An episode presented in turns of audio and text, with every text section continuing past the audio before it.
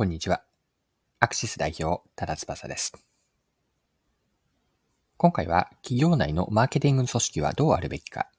いかに組織の中でマーケティング部門が存在意義を見出せるのかについて考察できればと思います。よかったら最後までぜひお願いします。はい。まずはですね、企業内でのマーケティング組織の課題感、問題意識から見ていきましょう。日本のマーケティングはどこで間違ってしまったのかという議論なんですが、こちらはある対談記事を読んで興味深いと思ったのでご紹介します。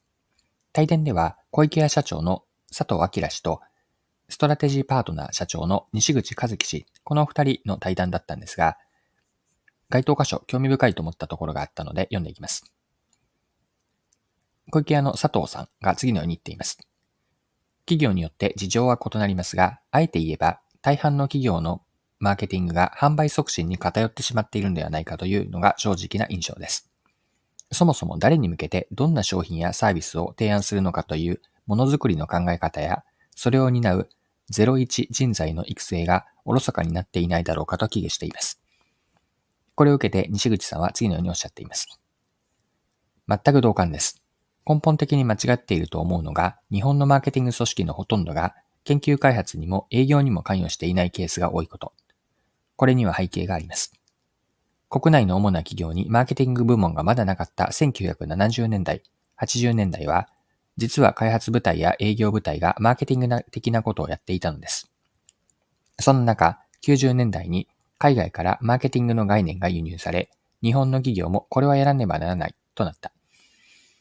では、どう住み分けていくかと考えたとき、開発はものづくりは自分たちの領域だと言い、営業からは売るのは自分たちに任せろと言われ、マーケティング部門は期待値が不明確なまま間に入っていたのが実態。こうして開発にも販売にも直接関われないまま、反則の一部、PR 的なもの、さらには本質を誤解したままブランディングという新しい仕事を作ってしまった。その結果、商品の価値を破壊すらしかねない販促。本当に価値を届けたい相手が見えないままの PR。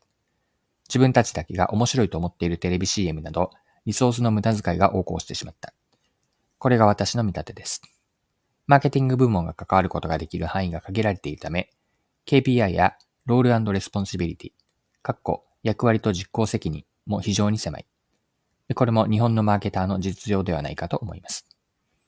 はい。以上が日経クロストレンドの対談記事2023年7月27日のものです。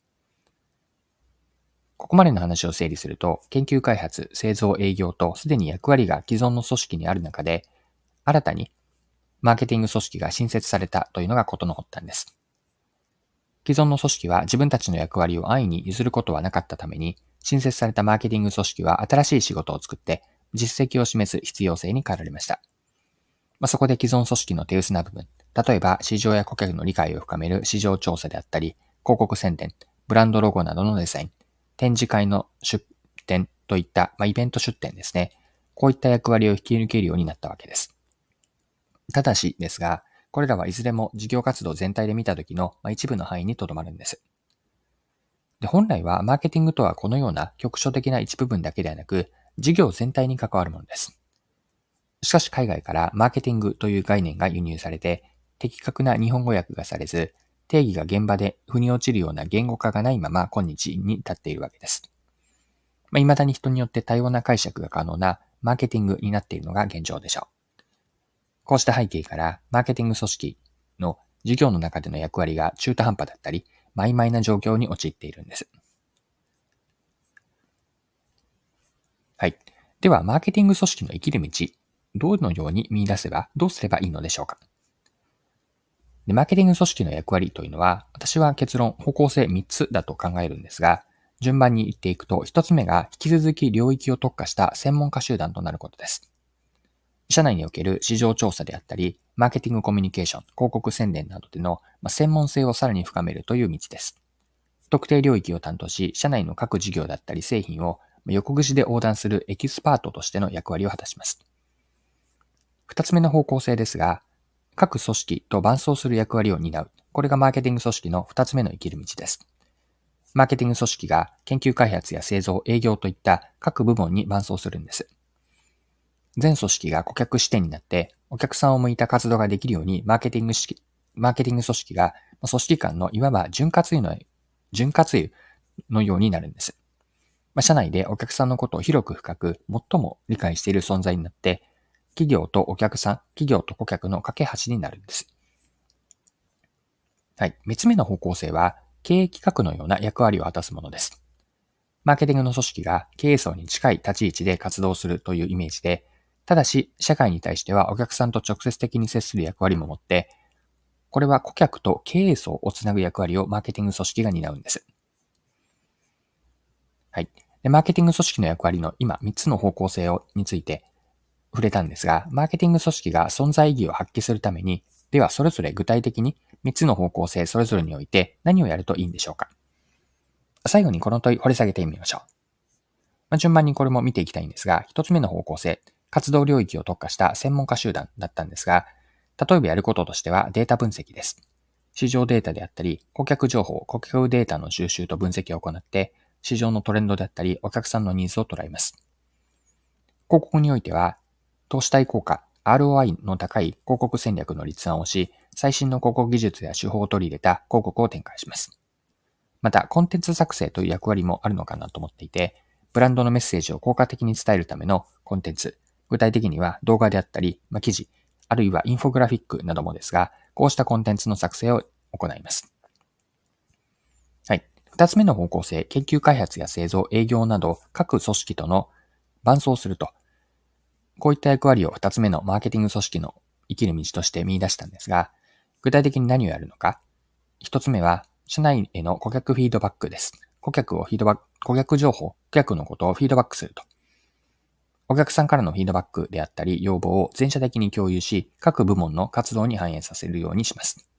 また、共同プロジェクトの推進役も担えると思っていて、研究開発部であったり、営業部と共同で、新商品の開発や営業戦略の策定など、マーケティングの知見や顧客理解を活かしたプロジェクトを進めます。あとは、社内ワークショップの実施。これもできると思っていて、他の部門との連携を深めるためのワークショップやセミナーを定期的にマーケティング部門が主催する、開催するというイメージです。はい。三つ目の方向性、経営企画的な役割でしたが、こちらについては、経営指標とマーケティングの連携というのがあります。経営陣が重視している指標にマーケティング視点を、マーケティング視点を入れるというもので、具体的にはお客さんの動向であったり変化、または成功の結果が経営指標にしっかりと反映されるような仕組みをマーケティング視点を入れて作ると。あと、市場の理解の共有というのも大事で、お客さんのことであったり、あるいは競合情報も含めて、競合の動向を定期的に経営層へ報告する役割です。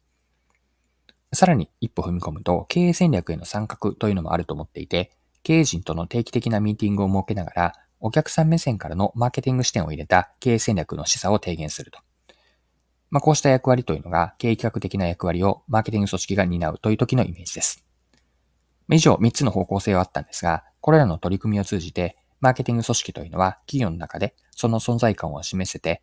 見出せて、事業全体の成長をサポートする重要な役割を果たすことができるでしょう。はい。そろそろクロージングです。今回は企業でのマーケティング組織の役割、どういった存在意義が見出せるのか、これらについて考えてみました。最後にポイントを振り返ってまとめておきましょう。